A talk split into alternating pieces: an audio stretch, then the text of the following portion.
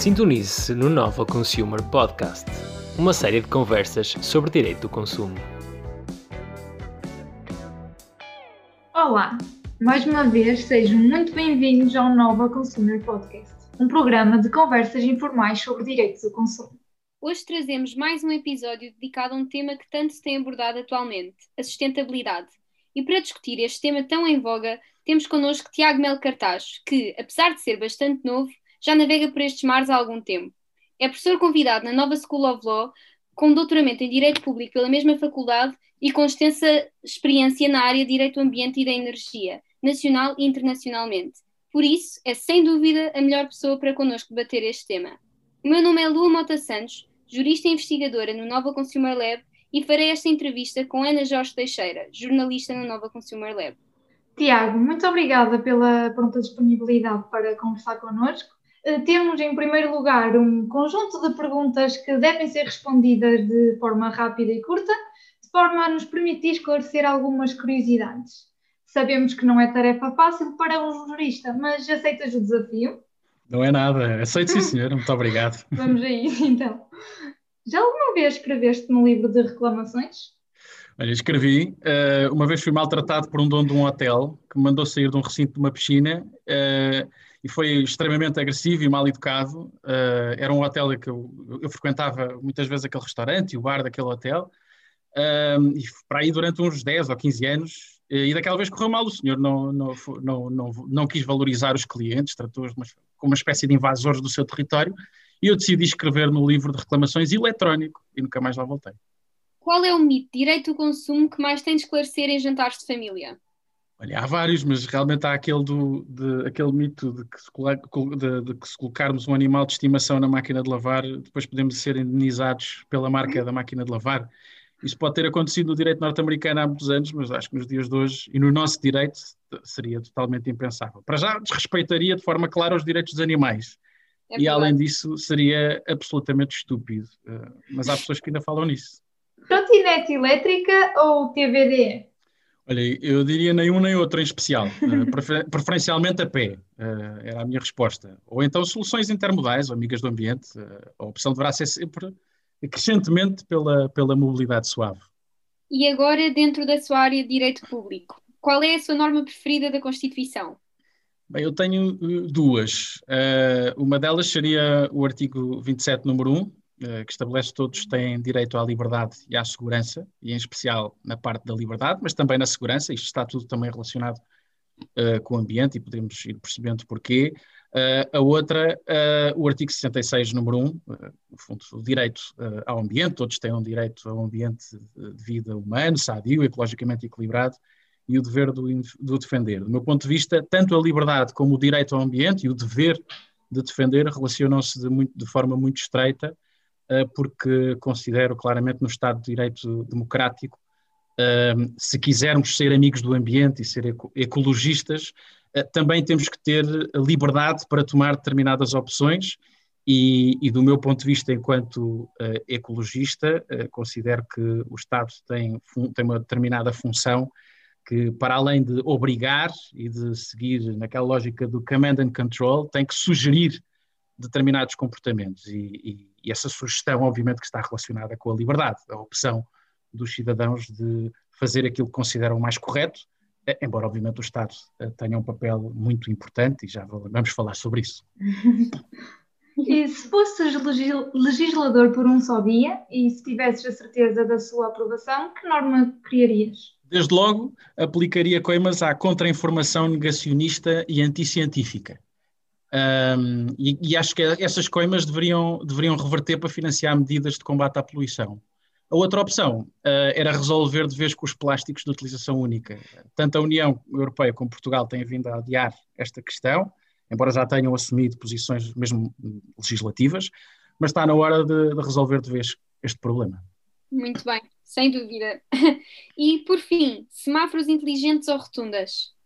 Claramente os semáforos inteligentes, de rotundas acho que já estamos todos fartos. Reza, aliás, a história uh, dos nossos fundos comunitários, hoje fundos europeus, que foram construídas muitas rotundas com recurso a financiamento europeu, porque algumas eram consideradas como espaços verdes e, portanto, tinham financiamento, porque no meio uh, tinham relva. Já os semáforos inteligentes podem ajudar os gestores do território a gerir o tráfego em tempo real, não é? real time, uh, e dessa mesma forma melhorar a qualidade de vida das pessoas e reduzir a poluição rodoviária. Muito obrigada, Tiago. Passamos agora para a segunda parte do nosso podcast, onde lhe pedimos para responder algumas perguntas, agora de forma mais desenvolvida. Ora bem, hoje em dia, ser pela sustentabilidade é popular, mas o Tiago já o era antes do patinho pai se ter tornado num tema sexy. Desta forma, temos muita curiosidade em saber de que forma é que surge o interesse pelo direito do ambiente e, em especial, pela área da sustentabilidade e também perceber porquê na nova. Muito bem, o, o tema do, do, ambiente é um tema que, que, sempre me interessou desde criança. Obviamente que o direito veio mais tarde, depois de, de optar pelo, pela licenciatura uh, em direito, mas o direito do ambiente é, uh, aliás, a professora Carla Amado Gomes, que, como sabem, uma das maiores especialistas em Portugal nesta matéria, diz que é um direito que ainda gatinha, portanto, ainda, uh, ainda está a dar os seus primeiros passos e é muito, muito recente. Mas a minha infância coincidiu com os tempos em que se começou a falar mais de temas como os da reciclagem, da, da, proteção dos animais, dos direitos dos animais. Aliás, uh, na minha rua, quando era criança, colocaram um ecoponto e, portanto, isso também, obviamente, chama a atenção. E lá está aqui a importância uh, também do, da administração pública poder contribuir para sensibilizar uh, os comportamentos das pessoas. E lá está, isto sempre me aliciou. Aliás, no ano em que completei 10 anos, que foi em 1992, realizou-se a Cimeira do Rio, a chamada Cimeira da Terra, foi, foi a Conferência das Nações Unidas sobre Meio Ambiente e Desenvolvimento, e nessa cimeira foram uh, aprovados instrumentos muito importantes de direito internacional do ambiente, como a Declaração do Rio, que, que veio estabelecer depois princípios que hoje são fundamentais no direito do ambiente, e já, já falaram sobre isto noutros, noutros podcasts, como a participação do público nas decisões ambientais, a abordagem preventiva, o princípio do poluidor-pagador, que se fala hoje muito, a própria avaliação de impacto ambiental, Uh, e tudo isto uh, começa a discutir-se muito a partir desta altura. E, e eu era uma criança uh, a despertar para todas estas coisas e, e comecei realmente a interessar muito por esta matéria. Depois, lá está, fiz a minha licenciatura em Direito, em 2005, na Faculdade de Direito da, da Universidade de Lisboa, e depois nos vários escritórios em que trabalhei sempre quis tocar nestas matérias, trabalhar com questões relacionadas com o ambiente, com o ordenamento do território, porque acho que que, que, não podemos separar o ambiente do ordenamento do território sempre que fazemos opções em matéria de ordenamento do território, podemos estar a prejudicar ou a proteger valores ambientais e, portanto, é uma decisão uh, também uh, ambiental. Um, e, entretanto, uh, depois trabalhei com a administração local, com a Câmara de Lisboa, por exemplo.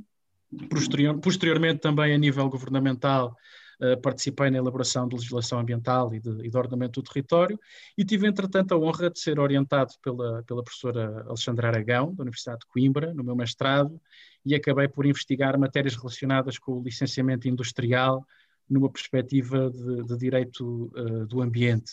E, e, por isso todo o trabalho que fui fazendo ao longo da minha vida foi nesta, nesta área. Escolhi a nova, uh, vou ser sincero, uh, quando fiz a minha opção uh, para a licenciatura, estava muito na dúvida se, se, ia para no, se escolhia a nova, colocava a nova em primeiro lugar ou não. obviamente que na altura ainda não tinha saído ninguém da Nova, ainda não tinha, acho que foi nesse ano que, que exatamente saíram os primeiros licenciados da Nova, uh, e então por uma questão de conservadorismo, disparatados, e porque também toda a gente, as pessoas mais próximas de mim, os meus amigos que seguiram o mesmo caminho, foram para a, para a Faculdade de Direito da, famosa clássica, não é? Uh, mas sempre tive aquele uh, desejo de, de, conhecer melhor a nova e, e, depois fui começando a perceber que, havendo uh, um, um curso, um programa de doutoramento uh, na Nova, uh, tendo eu a ideia de que a Nova era muito mais aberta, muito mais internacional, uh, muito mais disponível para, para estes temas novos, recentes e, e, dinâmica e ativa e virada para o futuro, não pude claramente optar noutro sentido, uhum. foi a nova e estou muito feliz por ter escolhido a nova, foi a melhor escolha que fiz academicamente na minha vida. Ótimo. Exatamente. E, e, particularmente enquanto aluna da licenciatura e agora do mestrado da Nova, acho que é sempre bom e sempre muito reconfortante ouvir essas palavras de alguém que tem o mesmo sentimento que nós. Portanto, é, é mesmo muito bom. E, e, e, já agora passei, passei por outras duas uh, universidades, não é? Portanto, pela Universidade de Lisboa e pela, e pela de Coimbra. E depois dessas experiências, continuo a dizer, é, é, é a nova é realmente a melhor opção. Muito bom. E então agora, mudando aqui um bocadinho de tema e fazendo aqui uma ponte, se calhar, entre o direito do consumo e o direito do ambiente, em que medida é que acha que existe uma relação entre estas duas áreas e de forma é que, de forma é que alguém desta área do direito do ambiente olha para a intervenção que o direito do consumo pode ter na sua proteção? Bem, desde logo, uh, devo dizer que a relação existe em inúmeras medidas uh, e, e inúmeros uh, fatores. Não é por um ser mais direito privado e outro ser mais direito público que, que não há ligação, e aliás, cada vez direito, as diferenças as fronteiras entre o direito privado e o direito público começam a esbater-se, mas uh, desde logo a forma como consumimos reflete-se uh, de maneira concreta uh, no ambiente. E, e, na perspectiva de um jus ambientalista, que é como acabo por me considerar, o, o consumidor não tem de ser protegido apenas em matérias relacionadas com a sua saúde ambiental, por exemplo, mas também nas matérias relacionadas com a informação que lhe é dada quando adquire, quando compra um determinado produto.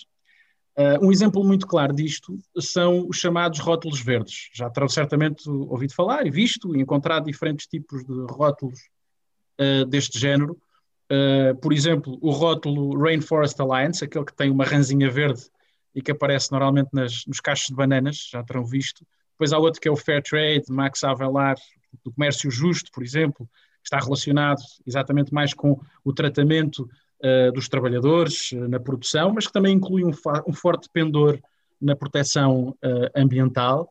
Depois há os variados Dolphin Safe, protegem os, os golfinhos não é? na, na pesca do atum.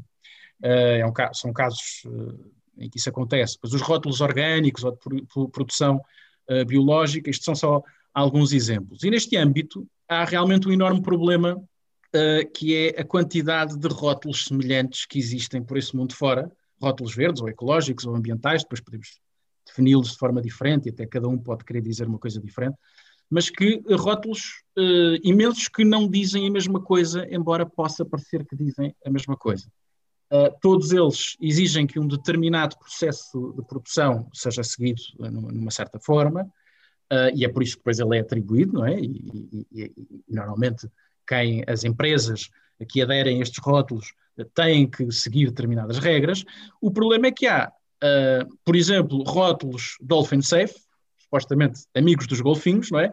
Que exigem que sejam utilizadas redes de pesca que permitam a passagem de golfinhos e não do atum que é pescado, mas, por exemplo, a avaliação desse processo é efetuada por um perito a bordo do navio. Noutros casos, basta que uh, seja feita ou assinada uma declaração por parte do produtor. Estes são apenas alguns exemplos, são apenas exemplos que acontecem no caso do, dos rótulos Dolphin Safe, mas há dezenas de rótulos só para esta matéria da pesca. Portanto, imaginem as diferenças que podem existir uh, entre eles, e é claro que o consumidor, uh, quando pega numa lata de atum no supermercado, apenas vê um rótulo com um bonequinho de um golfinho, não é? seja ele mais colorido ou menos colorido, mas não sabe qual foi o processo que foi seguido na pesca do atum. Tem que ir procurar, tem que ir uh, informar-se. Agora imaginem se tivermos que nos informar todos uh, sobre todos os produtos que estão no supermercado uh, e que têm um rótulo supostamente ecológico, verde, ambiental, seja o que for. E, e por isso mesmo tem sido amplamente discutido, até em sede da Organização Mundial de Comércio, se não faria sentido reduzir o número de rótulos uh, de rótulos deste género, para reduzir também o chamado greenwashing, também já falaram aqui sobre esta, esta expressão uh, no, no, nos podcasts, para que realmente os consumidores saibam exatamente o que é que estão uh, a adquirir. Eu tenho, tenho participado no, no comitê da International Law Association um, de Desenvolvimento Sustentável e Economia Verde em Comércio Internacional, e este é um tema realmente extremamente muito discutido que é uh, a quantidade enorme de rótulos uh, ecológicos e a falta de informação que, que, que isto acaba por criar nas pessoas, porque acaba por ser enganador. É? A pessoa acha que está a comprar um produto que é realmente amigo do ambiente e há uns que são mais, outros são menos. E o grande problema pelo menos na minha opinião, é que a maioria dos consumidores nem conhece um terço dos rótulos. Eu estou a ficar um bocadinho mais sensível para estas temáticas e eu, eu própria desconhecia muitos dos rótulos que, que via no supermercado e sei que, como eu, há Exatamente. muitas mais pessoas. Exatamente, porque, porque nós, a verdade é que nós não somos obrigados a conhecer os rótulos. Agora, claro, é importante sim. que houvesse mais informação. Obviamente que uma lata de atum não tem espaço para colocar uh, muita informação. Por isso, seria importante que uh, a informação fosse clara e que percebêssemos claramente, expressamente, o que é que. Uh, qual é, no fundo, quer dizer, que, que, que, as coisas fossem óbvias, não é? E que não, não precisássemos de de ir à procura de mais dados para perceber se aquele é mais ecológico ou é mais sustentável do que o outro. E então agora também é um bocadinho inevitável não trazer também o ambiente para o assunto do momento, que é a pandemia. Em março do ano passado escreveste no Observador que, enquanto esperamos por antídotos ou vacinas para combater o novo coronavírus, este duro momento que todos passamos e tentamos ultrapassar está obrigatoriamente a mudar a forma como sempre vivemos até aqui quase um ano depois, mantens a tua opinião e de que forma é que a pandemia alterou ou vai alterar a forma como consumimos? Bem, felizmente já temos vacinas, não é? E, e, e, antídotos parece que também, aliás, há um famoso já em Israel, parece, esperemos que, que tudo corra pela, pelo melhor. E obviamente é sempre um perigo comentarmos o que dissemos ou escrevemos anteriormente, mas na verdade, neste caso, eh, sou sincero, eh, fora a parte das vacinas e dos antídotos, que felizmente já existem, agora o importante é, é expandi-los e aumentá-los e distribuí-los pelo mundo inteiro, não só pelos países ricos. Uh, mas uh, mantenho a minha posição. À parte de tudo o que tem acontecido de horrível uh, relativamente a esta matéria, eu acredito que temos aprendido muito como sociedade, temos aprendido muito como humanidade ao longo deste último ano, um, e principalmente em matéria ambiental. Vimos que a redução das deslocações uh, em automóvel, em avião, em navio, uh, portanto, tudo o que funciona a combustão, uh, sejam, lá está, sejam aviões que são de, dos mais poluentes, juntamente com os navios, sejam através de movimentos pendulares, é? de casa para o trabalho e, de, e do trabalho para casa, Uh, tudo isto, toda esta redução teve, teve efeitos muito positivos para o planeta, do ponto de vista ambiental. Uh, mais uma vez insisto, ao contrário dos efeitos horríveis que tudo isto uh, teve para os seres humanos. Mas o, os chamados gases com efeito estufa reduziram de forma substancial e, e até chegámos mesmo a ver o regresso de determinadas espécies a certos locais, habitualmente vistos como extremamente poluídos, como foi o caso de Veneza. Vimos regressar peixes, cisnes, patos, alforrecas, espécies que já não se via há muito tempo uh, em locais como este. Um, e, e, não acredito que com, com, o passar da pandemia deixemos de repente de andar de avião ou de sair de casa para trabalhar, não é? Aliás, eh, já percebemos que estamos todos cansados uh, de passar os dias todos em casa, em frente ao Zoom, ao Teams, ao Webex, ao Google Meet, seja o que for, mas parece-me que toda a gente concorda, e, e, acho que isto é uma questão de, de, senso comum, que se reduzirmos as nossas deslocações, em especial por meio de combustão, não é? de veículos de combustão, e, e, se começarmos a fazer opções ecologicamente mais racionais, o ambiente vai ganhar e, e todas as espécies de ser vivos à face da Terra também, incluindo uh, claramente os seres humanos. Uh, não quero com isto dizer que vamos deixar de andar de avião quando formos nas férias de verão, ou que vamos deixar de ir a uma grande conferência internacional que consideramos importante por causa disso, mas vamos talvez reduzir essas viagens e vamos cingir-nos ao que realmente é, é essencial e acho que este é, é, aliás, um problema com que se combate a nossa sociedade uh, de consumo, não é? Como é que podemos cingir-nos ao essencial? E o ambiente agradeceria que conseguíssemos encontrar uma resposta para isso o mais rapidamente possível. E continuando agora aqui no tema do ambiente, consideras que a gestão de resíduos em Portugal cumpre aquilo que promete ou face, ou face à realidade da gestão de resíduos pela Europa fora, Portugal demitiu-se do problema? Bem, este é um, este é um tema uh, extremamente difícil porque uh, analisamos sempre fatores uh, diferentes. Um, podemos olhar uma perspectiva internacional, perspectiva europeia, perspectiva nacional, do Estado-membro, não é? Eu tenho tido agora a, a sorte também de, de, estar a trabalhar na área da, da, da, da Convenção de Basileia sobre os movimentos transfronteiriços de resíduos e, como sabem, o que aconteceu ao longo das últimas décadas foi que os países mais ricos foram despejando uh, os resíduos uh, que não queriam uh, nos países com nos países em desenvolvimento, e aliás, isso não acontece apenas entre países ricos e países em desenvolvimento, isso acontece até com Portugal. Portugal recebe ainda resíduos, isto é um problema, é uma questão que tem que ser combatida. Mas a nossa gestão de resíduos em Portugal não tem um regime muito diferente dos outros Estados-membros da, da, União. Temos, tivemos que transpor uma diretiva, que, que, atualmente é, é a 2008-98, e depois tivemos que fazer as nossas opções de densificação desse enquadramento jurídico europeu na nossa uh, realidade. Hoje temos um regime geral de gestão de resíduos, que é, que é o Decreto-Lei 178 de 2006, depois já teve várias alterações, a redação atual seria mais uh, moderna, seria uma de 2011, já com umas pequenas alterações posteriormente, mas no fundo a lei uh, não é má. O problema é que, como em muitas outras situações, uh, isto acontece muito nos Estados latinos, como o nosso, a sua aplicação e a sua implementação é diferente uh, do que se espera, uh, do que está escrito, não é? E, e é curioso porque realmente o, o, chamado civil law precisa descrever mais do que o common law, não é? E, e muitas vezes o que está escrito não é, uh, não é aplicado, por mais positivistas que, que, sejamos. Mas se há Estados-membros que estão melhores do que nós, há sim, senhora. mas há também outros que, que, que estão piores e nunca podemos deixar, nunca podemos analisar as realidades ambientais apenas olhando, como eu disse, para fatores isolados. Por exemplo, o, o Eurostat, uh, se consultarmos o, Euro, o, Eurostat, verificamos que em 2018, já foi há, há, há, três anos, mas, eh, Portugal, mas é, são os últimos dados que, que, temos agora, Portugal era o terceiro Estado-membro da União uh, que menos resíduos produzia. O que uh, acaba por ser positivo. Isto não é por ser e não é uma produção uh, de forma simples, é per capita. Portanto, Portugal em 2018 produzia 1.546 quilos uh, per capita de resíduos.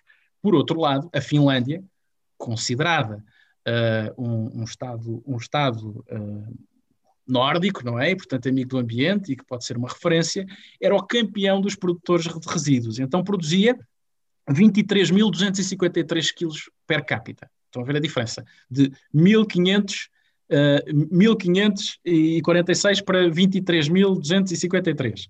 É uma grande diferença. E, portanto, olhamos para estes dados e dizemos: ah, então nós somos amigos do ambiente uh, e, os, e os finlandeses são os malandros. Mas não, o problema é que Portugal era o Estado-membro que tinha a mais elevada taxa de produção de resíduos domésticos, por exemplo, uh, de todos os Estados-membros da União Europeia, embora fosse o terceiro uh, que, o, o, terceiro que menos produzia. Uh, isto significa que é urgente, por exemplo, neste caso, fazer alguma coisa para que as nossas famílias alterem os seus comportamentos. Isto passa muito pela forma como consumimos, voltamos ali atrás à questão do consumo. Mas podemos depois dizer, não são só as famílias que têm a culpa. Obviamente que por vezes os comportamentos precisam de ser sugeridos num determinado sentido. É preciso sensibilização, é preciso aquilo que eu estava a dizer há pouco. Tive a sorte de ter um ecoponto à porta de casa. Isso sensibilizou-me, mas há casos em que isso não acontece. E, portanto, quando falamos de resíduos, não vou entrar pela parte dos plásticos, porque uh, seria um mundo, e poderíamos, e também já sei que falaram sobre este tema noutro podcast, mas quando falamos de resíduos, precisamos de, analisar uh, muitos diferentes fatores não é que Portugal seja o melhor, mas também não é o pior. Há determinadas realidades que precisam de ser analisadas eh, de forma mais uh, próxima, mais detalhada. Uh, curiosamente, quando olhamos para a Finlândia, a Finlândia tem este valor muito elevado exatamente pela sua indústria. Portanto, estes resíduos são industriais, como são de outros Estados-membros, que são mais industrializados uh, do que o nosso. Aliás, há quem diga que nós nunca tivemos uma verdadeira indústria a sério, mas isso são outras opiniões e outras matérias. Uh, o que era importante é que a indústria seja sustentável. E permitam também fazer uma referência à economia circular. Há ainda muito a fazer, tanto em Portugal como no resto da Europa. A União Europeia está a lançar um plano de ação para a economia circular, e nós também estamos a fazer um caminho lento neste sentido, mas o futuro é exatamente não desperdiçar os materiais que utilizamos, não é? que, que, adquirimos, eh, porque a lógica da economia circular é exatamente que uh, nada seja resíduo, portanto que nada seja deitado fora e que possamos voltar a utilizar tudo isso. É um caminho que é preciso fazer, como digo, o consumo uh, tem uh, efeitos muito relevantes na produção dos resíduos e por isso as opções de consumo são essenciais para uh, os resultados que depois vamos ter no nosso caixote de lixo ou no nosso, ou no nosso mini ecoponto que temos lá em casa ou no ecoponto da nossa rua. E os dados também nos dizem que 55% da população vive em áreas urbanas e prevê-se que em 2050 esta percentagem cresça para os 68%. Como é que se pode praticar uma gestão correta do crescimento urbano, respeitando um desenvolvimento sustentável e qual é que é o papel que as cidades desempenham? Realmente as, as cidades desempenham um papel uh, relevantíssimo exatamente por esses dados que, que apresentaste. Os tais 55% significa que a maioria da população no nosso mundo vive em áreas urbanas e isto vai crescer e este valor que, esta estimativa de 68 ainda é muito conservadora, portanto há quem diga que será até mais de 70% em, em 2050, estes são os dados de, de, de, mesmo das Nações Unidas, este dos 68%, mas há até quem diga que, que pode ser mais.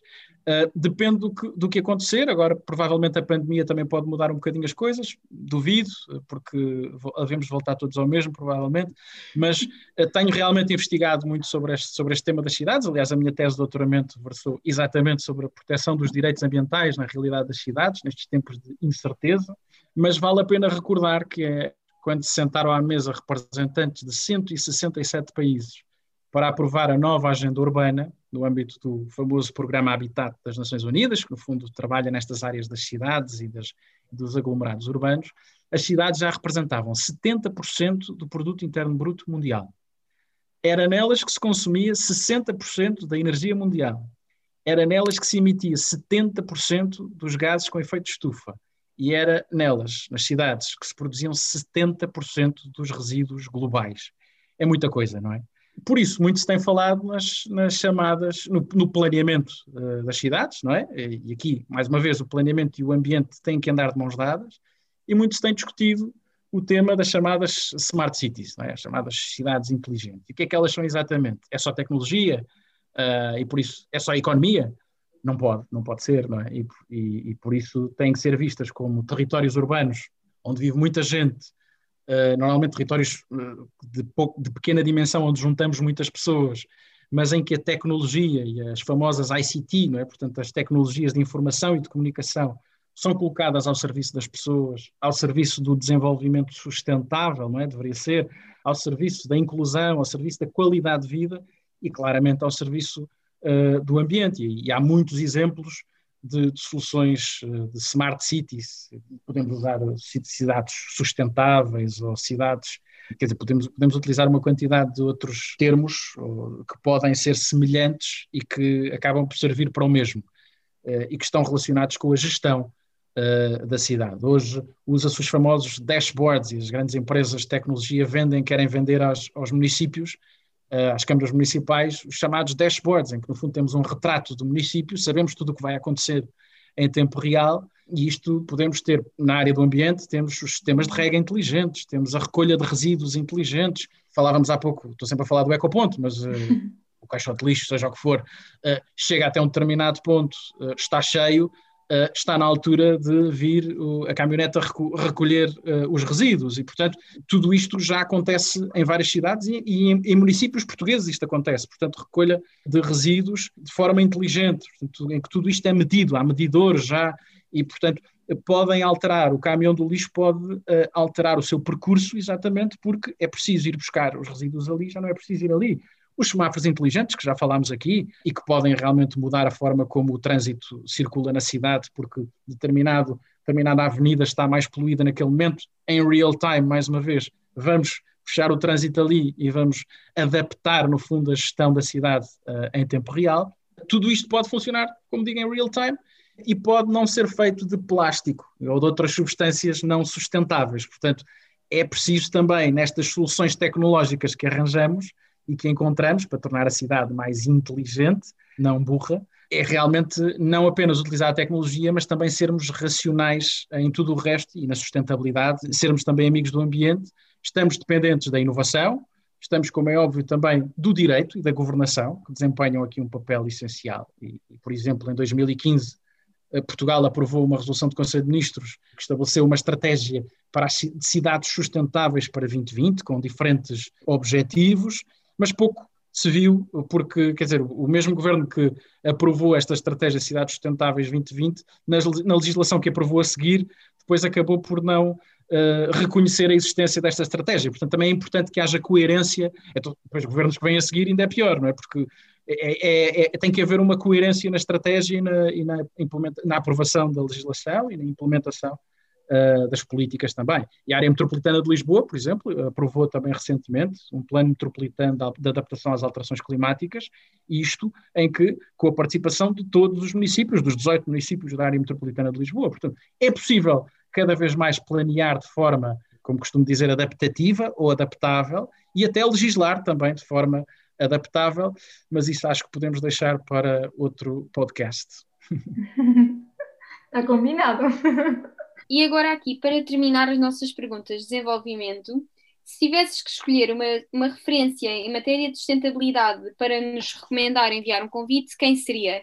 Olha, em termos de referências de matéria de sustentabilidade, há realmente muitas. Uh, eu falei-vos já aqui de algumas na área do, do, direito, não é? Portanto, tanto a professora Carla Amado Gomes como a professora Alexandra Aragão, mas gostava de mencionar alguém que, que é da nossa casa, que é da Universidade Nova de Lisboa, não de Direito, mas da Universidade Nova de Lisboa, é do outro lado do rio, é de, da, da FCT, portanto, a Faculdade de Ciências e Tecnologias, é o professor João Joanás de Melo.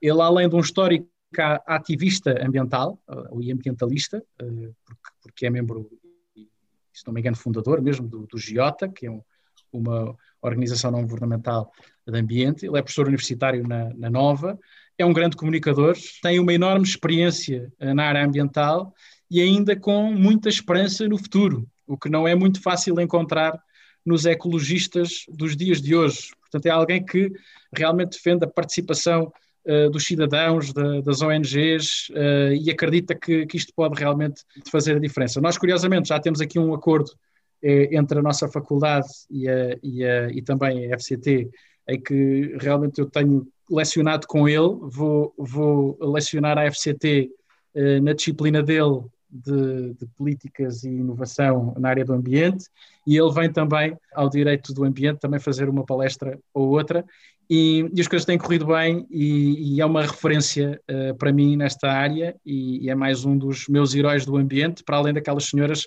fantásticas também de que já vos falei. Estamos a começar a ter uh, muita gente nesta área e fico muito contente que também vocês estejam cada vez mais interessados nestas matérias. Quer dizer que, não, como eu disse há pouco, não, não vale a pena sermos pessimistas, porque as novas gerações estão a fazer um caminho magnífico nesta área e porque o ambiente obviamente é transversal e toca em todas, em todas as áreas e como veem também no consumo. Muito obrigada, Tiago. E é assim que chegamos. Eu é que agradeço. E é então assim que chegamos ao final de mais um episódio do Nova Consumer Podcast. Muito obrigada desde já a todos os ouvintes. E já sabem, podem enviar-nos as vossas questões para o e-mail novaconsumerlab.novalaw.unl.pt e seguir-nos nas redes sociais para mais conteúdo sobre direito do consumo. Na próxima semana teremos um episódio especial não só para assinalar o Dia Mundial dos Direitos dos Consumidores, mas também os 20 anos do nosso centro. Por isso, não podem perder. Até lá!